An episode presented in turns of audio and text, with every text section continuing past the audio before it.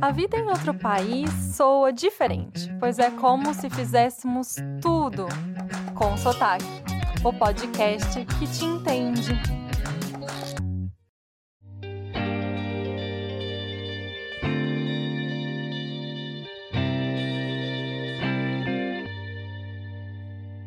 Olá, gente! Estamos de volta com mais uma temporada. E olha, está especial, pois há um tema que nos atinge fortemente: crise de identidade. No episódio de hoje, vamos explorar o primeiro impacto ao chegar no novo país, nossas sensações, o que mais encanta, o que mais incomoda e como nos moldamos à nova realidade. A Bruna Schaefer vai mergulhar com a gente nesse tema. Ela mora em Gasten, na Áustria, há três anos. Trabalha com marketing e tem o blog Eu, Eles e o Mundo, onde conta toda a jornada de mudança de país. Muito bem-vinda, Bruna. Muito bom te receber hoje aqui. Muito obrigada, meninas. Estou muito feliz com o convite e super animada para fazer essa conversa com vocês. Ai, a gente também está muito feliz. E antes da gente começar a entrar né, no assunto propriamente dito, eu quero te perguntar: de onde vem o seu sotaque? Meu sotaque vem do interior de São Paulo. Eu sou nascida numa cidadezinha chamada São Joaquim da Barra, que é próximo de Ribeirão Preto, e eu vivi a maior parte da minha vida lá, 18 anos. E depois disso eu me mudei para São Paulo para fazer faculdade e começar a trabalhar. Mas mesmo um tempão longe, né, do interior, o interior não sai de mim. Fica aquela coisinha gostosa, né, de um sotaque do interior. Com certeza. E então é isso, né? Você foi bem nova para São Paulo, saiu de São Joaquim. E eu sempre tive curiosidade, eu queria saber de você se você escolheu ir para São Paulo ou se era uma vontade de morar lá. Posso dizer que sim, eu escolhi São Paulo, desde que eu me lembro como adolescente em São Joaquim da Barra. Eu pensava em sair de lá, em explorar uma cidade maior. Eu não me via crescendo naquela cidade. Eu achava tudo muito pequeno, muito pacato e desde sempre eu imaginava que minha vida seria num lugar cheio de movimento, que eu fosse fazer muitos amigos e festas, bem aquela coisa de filme mesmo. Fiquei isso na cabeça e não sosseguei até conseguir passar numa faculdade em São Paulo e realmente conseguir me estabilizar lá, né? Consegui um emprego, apartamento e tive muitos bons anos lá. Eu vivi lá quase 10 anos. Assim, você construiu essa vida lá em São Paulo, uma cidade que você escolheu, acredito que você gostava. Foi onde você construiu sua família também, né? Então, que pontos assim, que critérios vocês consideraram na hora de decidir que sair de São Paulo, do Brasil, era o passo certo a dar, era o próximo passo? Eu acho que tudo começou quando eu descobri que eu estava grávida. Foi uma gravidez inesperada. Eu e o meu então namorado na época, o Martin, a gente começou a pensar no futuro, né, daquela criança, como é que seria, o que que a gente poderia dar para ele morando lá em São Paulo. A gente ter uma vida confortável era aquela vida de São Paulo, é criar uma criança dentro de um condomínio, é você ter que sempre andar de carro para cima e para baixo, não ter tantas opções de lazer ao ar livre. E isso incomodava bastante a gente. Então a gente começou a pesquisar a vida fora do país, onde é que a gente poderia mudar. E o Martin, o meu marido, ele tem cidadania austríaca. Então eu acho que esse foi assim o primeiro sinal, né, por onde começar, a Áustria. E a partir desse momento a gente começou a fazer todos os planos possíveis para mudar para Viena. A gente chegou em Viena, a gente viveu lá uh, acho que nove ou dez meses e nós viemos sem nada. A gente largou tudo, uh, pediu demissão, vendeu o carro, vendeu todos os nossos móveis, vendeu absolutamente tudo, juntou um dinheiro, trocou em euros e veio. Eu nem tinha visto na época. Eu vim sem visto, sem nada. Foi uma grande aventura. Até hoje é, não vou mentir. Uhum. Mas os primeiros meses foram, assim, muito loucos. Eu acho que se a gente tivesse vindo sozinho, já seria uma grande aventura, mas vir com uma criança foi uma coisa muito grande na nossa vida. Eu imagino, uma vez eu conheci um casal aqui que eles tinham, acho que já dois filhos.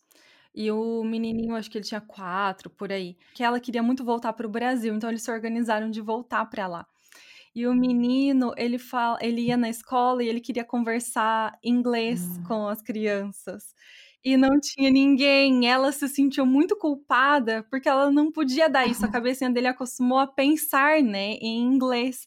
Então deve ser um choque também para as crianças. Às vezes a gente nem pensa nisso, né? De, olha sempre pro adulto, o adulto saindo, mas quando vai com uma família é um desafio muito maior, porque as crianças não estão tá entendendo bem o que está acontecendo, tá ali com os pais sim, mas poxa, minha cabecinha tá raciocinando de outra forma ainda.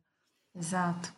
O Nicolas em São Paulo, ele frequentava o jardim de infância da avó paterna. Ah. Imaginar como era a vida dele lá. Ela com a avó dele, é, ele fazia o que ele bem entendia no jardim de infância, já tinha uns amiguinhos. A nossa família sempre foi muito grande, a minha família principalmente, então ele estava acostumado a ir uma vez por mês para o interior, encontrar todo mundo, almoço na casa do vovô e da vovó. Então, assim, eu acho que a pessoa que mais passou por esse choque foi ele, mesmo sem entender, mesmo sendo tão pequeno. Para ele foi, eu acho que, um desafio após o outro. O desafio do idioma, ter que se virar para se fazer entender e para entender os outros. É, o clima, a gente saiu de um país tropical e de repente chegou aqui março, então tava nevando, tava fazendo menos 12 e ele tendo três, quatro camadas de roupa. Foi tudo muito novo para a cabecinha dele. Quando vocês chegaram na Áustria, Quais foram os primeiros pontos que você percebeu psicologicamente que te deu um baque assim de estar num outro país? Acho que o primeiro ponto foi a, a, hospitalidade dos austríacos. Esse foi o meu primeiro choque e até uma pequena decepção, porque a gente que é brasileiro sabe, né, que no Brasil os brasileiros fazem de tudo pelos outros. A gente é muito sorridente, a gente ajuda o próximo, é, é nosso, tá no nosso sangue. E quando a gente chegou na Áustria, não sendo turistas, porque turista é super bem tratado, recebeu assim um tratamento meio frio e seco e as pessoas não pareciam muito dispostas a ajudar e a gente precisava muito de ajuda. Uma carga muito grande de tudo que a gente leu e pesquisou, estudou, e na verdade a gente descobriu que aquilo era 15% do que a gente precisaria saber, desde conseguir o visto, conseguir alugar um apartamento, é, eu, eu, brinco assim que até coisas simples como ir ao supermercado para mim era uma aventura, porque eu não falava alemão. Eu pegava um produto, eu não conseguia nem ler o rótulo para saber o que, que exatamente estava dentro daquilo, e eu tentava me comunicar com as pessoas e nem todo mundo falava inglês. E isso foi bem complicado. Então, a hospitalidade e o idioma acho que foram os pontos que mais pegaram. E eu vim falando inglês fluente, pensei que isso seria o suficiente, não foi. As pessoas não sabiam falar e outras vezes as pessoas não queriam falar. É, essa parte do, do outro não se esforçar por nós, né? Por, tipo, me acolhe, tô aqui, frágil. A gente chega, eu imagino, né? Que todo mundo tenha esse primeiro impacto da fragilidade. Eu cheguei num lugar que eu não conheço. Eu não faço ideia como é. E uma das coisas que eu pensei sobre a Áustria é isso. A gente tem pouquíssimo conhecimento sobre esse país, né? Sabemos que está na Europa, mas o que é a Áustria? E, o que, as pessoas fazem? Quais são os costumes? Por mais que a gente fale que pesquisar, você pesquisou. E aí, quando chegou lá, não era nem 50% da realidade. Difícil passar por isso, assim. E, e eu acho que eu queria pensar e te perguntar, já que a gente falou, você contou que te impactou numa forma negativa, qual, teve alguma positiva? Sim, tive algumas, alguns impactos positivos, como por exemplo, é, como eu disse, eu vim para cá, para a Áustria, com a esperança de dar um futuro melhor, mais seguro, com mais oportunidades para o Nicolas. E, e isso foi uma coisa maravilhosa desde o nosso primeiro mês aqui, porque no começo eu não estava estudando ainda, eu também não estava trabalhando e o Nicolas não tinha um jardim de infância. E, e aí eu descobri o mundo dos parquinhos de Viena. Isso foi assim, maravilhoso, porque tirou todo o estresse que estava nas minhas costas, tirou também o do meu filho, porque não estava entendendo nada, e a gente começou então a fazer vários passeios juntos, e nesses parquinhos eu acabava conhecendo outras mães. Não era assim de fazer uma amizade profunda, né? Porque, como eu disse, aqui não é o Brasil. Eram pessoas que eu podia jogar conversa fora, o filho também podia brincar com outras crianças, então isso até hoje me surpreende muito. Aqui, todos esses serviços que são do governo, como os parquinhos, as piscinas públicas, eles funcionam muito bem, eles são limpos, eles são seguros, e isso, querendo ou não, acaba ficando como argumento de que, poxa, tá dando certo, né? Vamos com calma, um passo depois do outro. Uma coisa eu já consegui, agora vamos batalhar por outra. Logo em seguida veio a questão do jardim de infância, que também é do governo. Isso também foi um ponto muito, muito bom, uma surpresa é, maravilhosa, porque os jardins de infância eles são lindos. Eles são assim, que eu comparo com jardins de infância particulares em São Paulo. Cheios de árvores, tem parquinho, são pessoas capacitadas. É, isso eu não posso reclamar, eu só tenho a agradecer aqui. E aí, seguindo também para a parte do choque cultural, a gente passa por uma transição, né, entre a pessoa que a gente era lá no nosso país de origem, já acostumada com tudo. Ah, já sei onde fica o supermercado, sei tudo dentro do supermercado, naquele corredor, qual é o meu produto favorito, já testei, já vi qual marca eu gosto mais. E aí a gente vai para esse novo país que não sei, né, o, o que me espera lá e tem que se adaptar.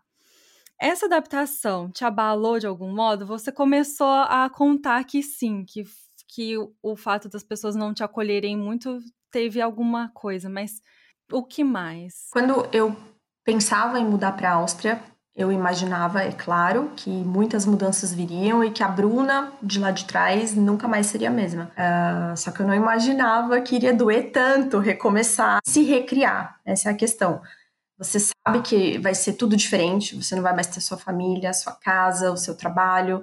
É, a Bruna que fez a faculdade lá, aqui, na verdade, não é ninguém, né? Ela vai precisar recomeçar. A Bruna que trabalhou sete anos numa empresa, que conhece todo mundo da empresa, aqui tanto faz, ninguém nem sabe no que, que eu trabalhei no Brasil.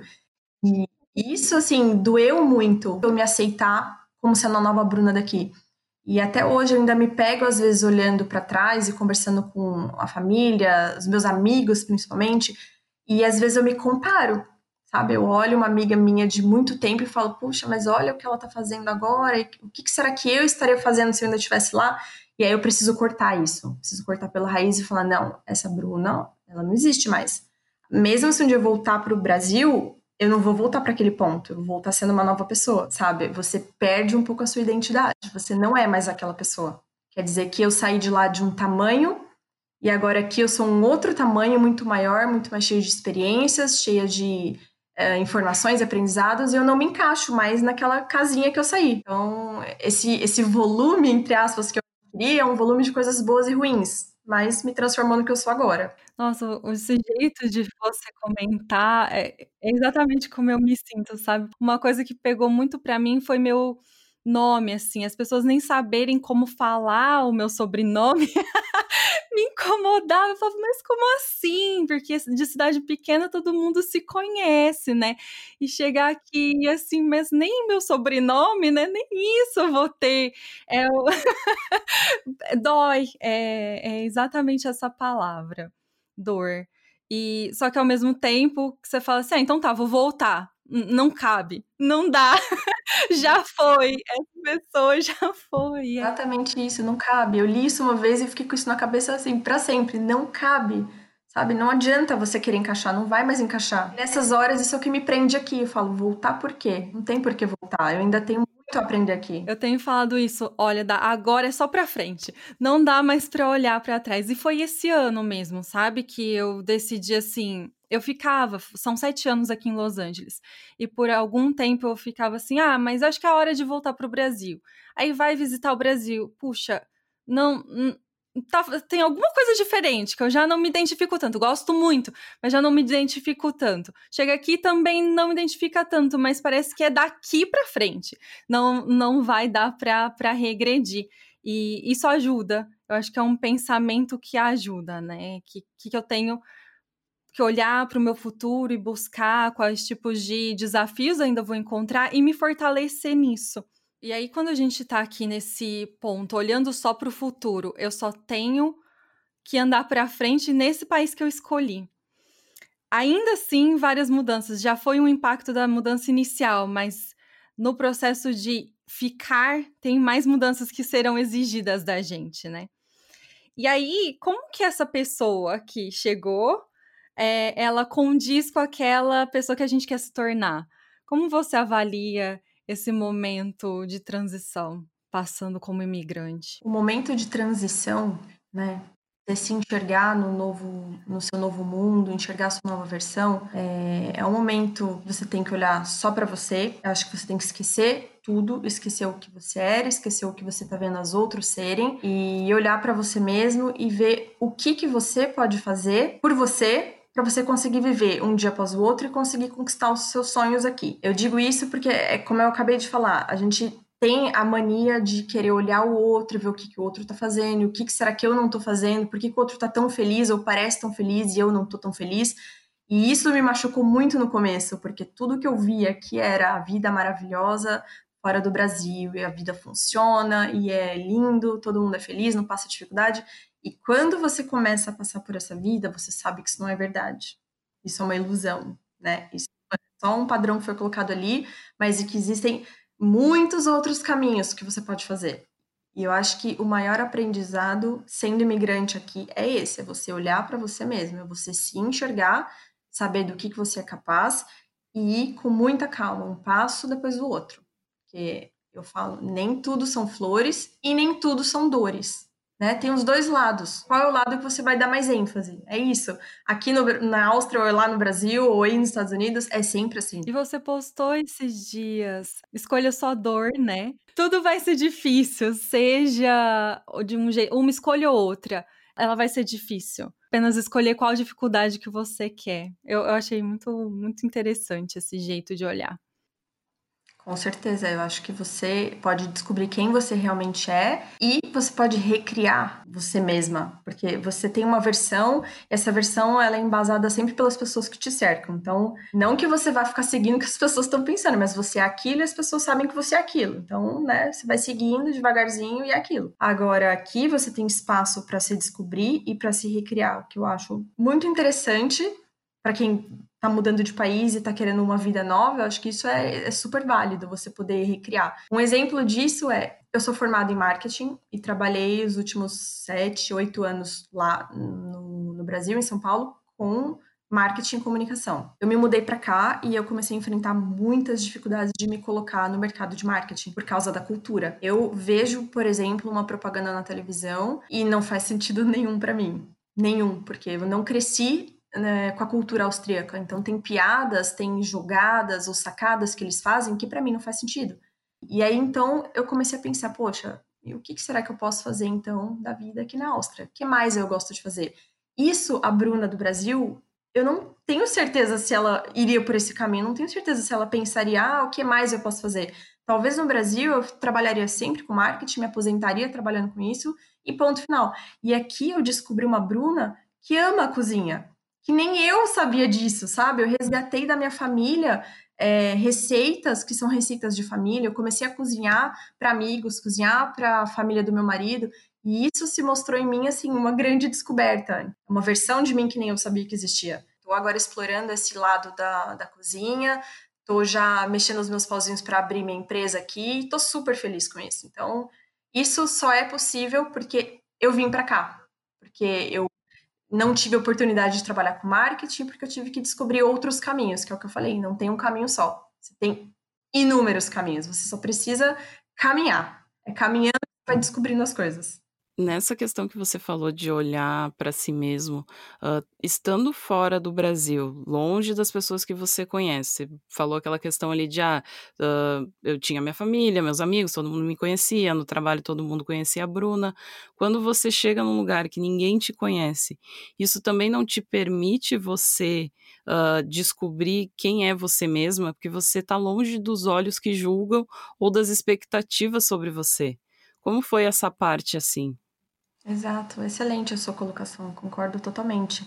E acho que isso vale para tudo, profissão, gostos. Eu, como eu disse, fui criada e vivi 18 anos em uma cidade do interior, de 60 mil habitantes. Me mudei para São Paulo porque 60 mil habitantes para mim era muito pouco, não acontecia nada. E, e de São Paulo eu vim para Viena e agora eu tô em Gasten, que é uma cidade de 6 mil habitantes. É uma vila, entende? Tem um supermercado. Então, assim, a Bruna, que mudou de São Joaquim da Barra para São Paulo, era uma. Ela queria porque queria morar numa metrópole. E fez total sentido naquela época. Hoje, para mim, não faz mais sentido. Se um dia eu voltar a morar no Brasil, eu não sei se eu vou voltar para São Paulo. Talvez eu volte para uma cidade menor. Isso, mudar faz parte da vida. Eu acho que é, aceitar isso também faz parte, porque às vezes nós colocamos na cabeça que tem que ser daquela forma. E aí você coloca tanto na cabeça, você se prende tanto naquilo, que você não se dá espaço para crescer e para mudar. E isso é péssimo. Isso é muito, muito ruim. O bom mesmo é a gente mudar, sabe? Tudo bem mudar de ideia, mudar de opinião. Justamente no Brasil, às vezes você se sente que você não pode descobrir um novo caminho, né? Eu uh, sou formada em jornalismo, trabalhava com publicidade e chegou um momento que aquilo já não estava fazendo tanto sentido como eu gostaria que fizesse.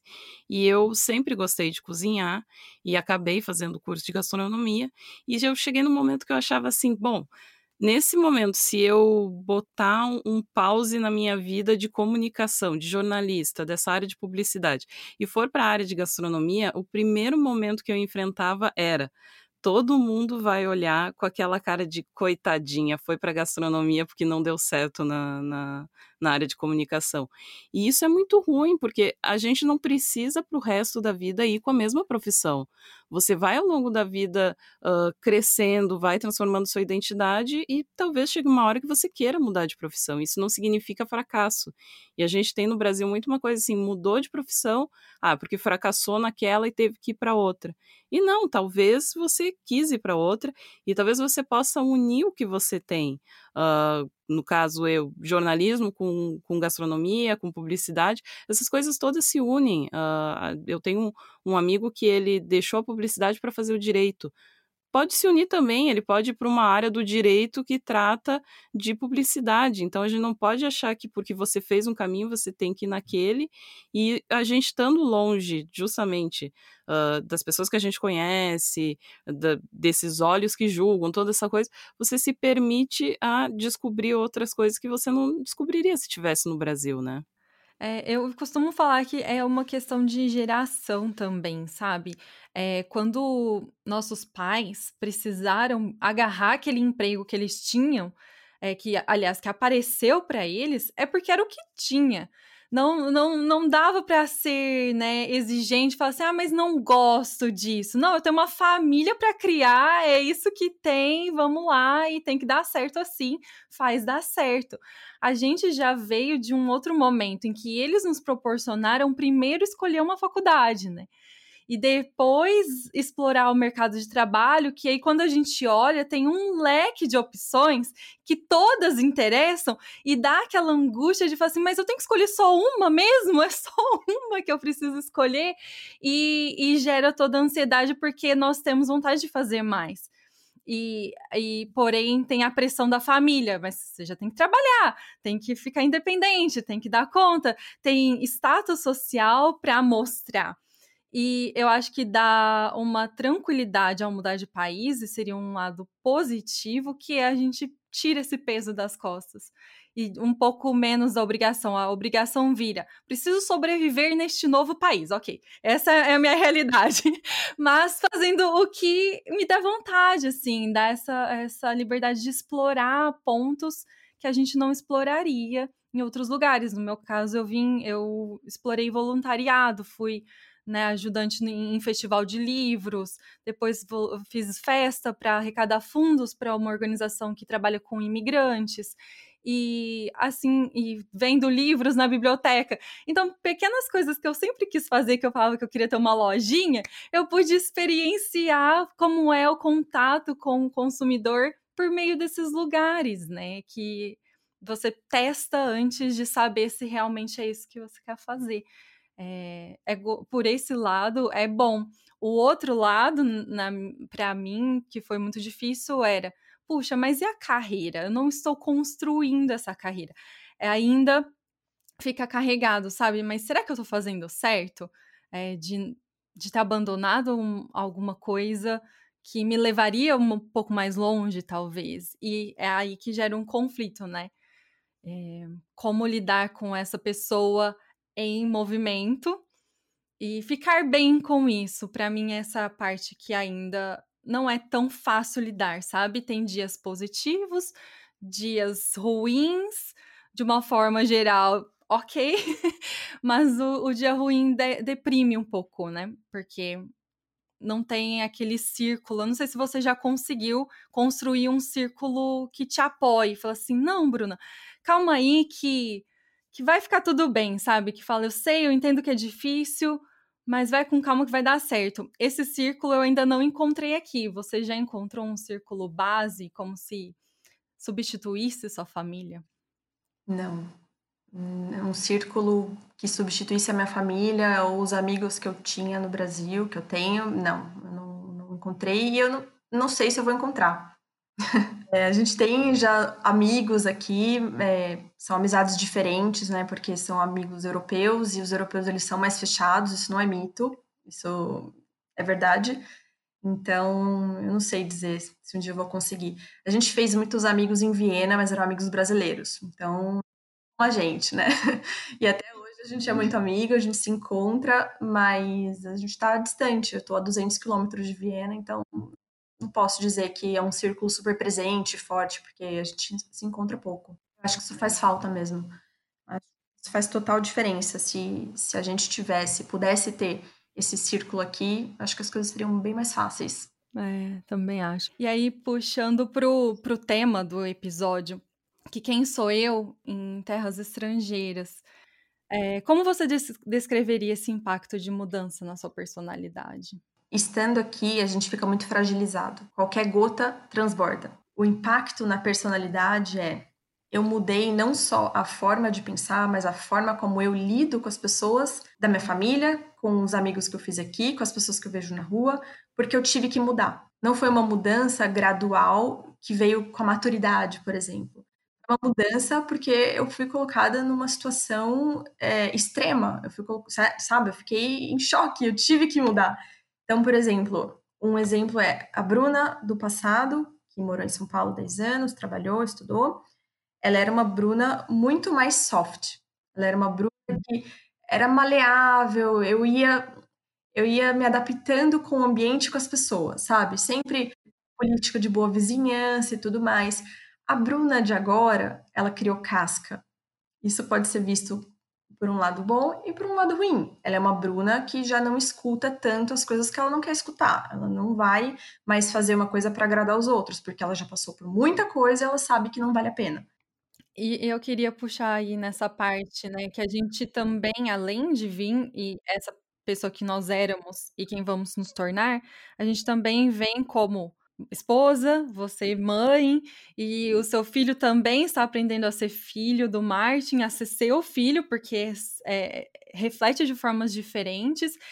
Então, é particularmente desafiador se entender como qual papel a gente toma em cada uma dessas posições, né? Tem alguma experiência que a relação de vocês dois que foi particularmente desafiadora, em que de repente você ou teve que deixar as coisas acontecerem naturalmente, ou foi necessário se posicionar de alguma forma, mas nisso, né? Esse é o meu papel agora aqui nesse novo país como mãe dele. Eu acho que do que diz respeito a criar o Nicolas, o meu filho, aqui na Áustria, tudo é um grande desafio, desde o primeiro dia no primeiro jardim de infância em Viena. Eu digo isso porque a gente veio para cá com todas as nossas dúvidas, as dificuldades, mas a gente veio para cá com a seguinte frase que todo mundo no Brasil falava: "Ah, Bruna, não se preocupa, criança é que nem esponja, você vai ver só, ele vai pegar o idioma assim, ó, rapidinho, vai ser super tranquilo, é, ele é novo, ele não vai sentir. E durante muito tempo eu fiquei com isso na cabeça, que criança é uma esponja. Então, por exemplo, ele foi lá para o primeiro jardim de infância em Viena, ele gostava de ir, ele brincava bastante, só que eu sentia que ele voltava para casa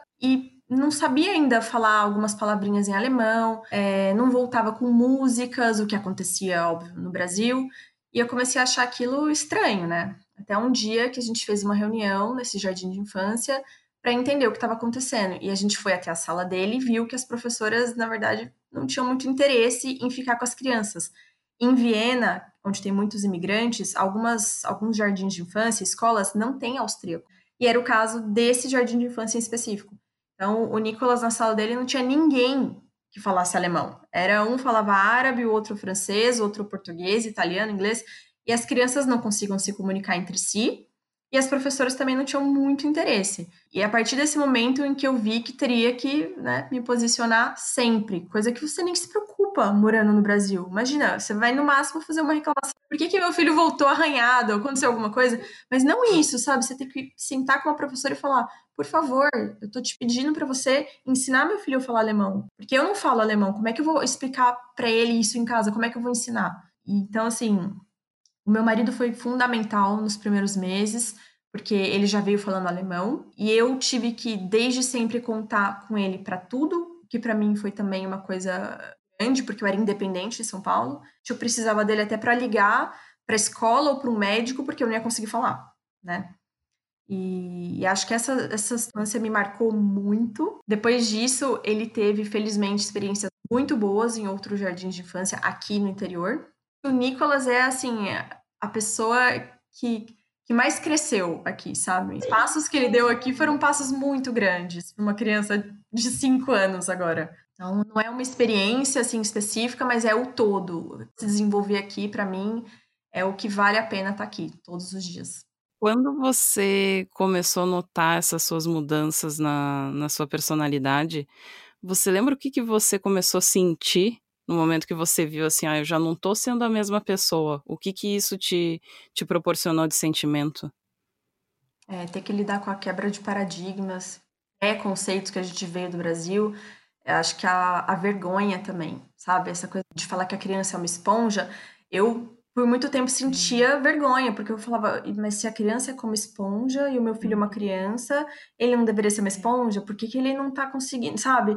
Você tem até vergonha disso e você precisa quebrar tudo isso. Tudo e falar, não, eu não posso escutar o que as pessoas estão falando, nós somos diferentes. Então, eu acho que isso é muito importante. Então, a gente tem uma última pergunta, Bruna. Qual é o seu sotaque? O meu sotaque é. é a Bruna que faz tudo com capricho. Se eu pudesse definir a Bruna da Áustria com uma palavra, essa palavra seria capricho. E é uma palavra que eu descobri só estando aqui, sabe? Fazer tudo com capricho. Vou ter que aprender o alemão? Vou. Vai ser difícil? Vai. Mas eu vou fazer isso com muito capricho. São, vou, vou cozinhar. O que, que eu vou fazer? Eu vou fazer qualquer coisa, mas eu vou fazer com capricho. Tá? Como eu falei, dói.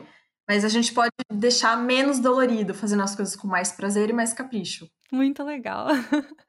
Amei. Bruna, muito obrigada por ter participado. Uh, você, a gente já falou que você tem um blog e eu gostaria agora que você desse o contato para as pessoas que quiserem uh, entrar em contato contigo. Meu blog é o www.eueliseomundo.com.br. Eu tenho também um canal no YouTube, é o mesmo nome, né? youtube.com.br eueliseomundo, onde eu conto como é que é a vida aqui na Áustria, uh, custo de vida em Viena, tem algum, alguns vídeos também de viagens por cidades famosas aqui no país. E é isso. Eu agradeço muito, muito pelo convite, adorei bater papo com vocês e fiquei muito feliz.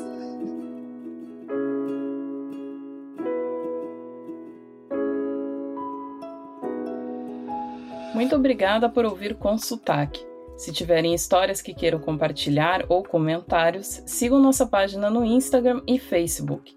E agora abrimos nosso canal no Telegram.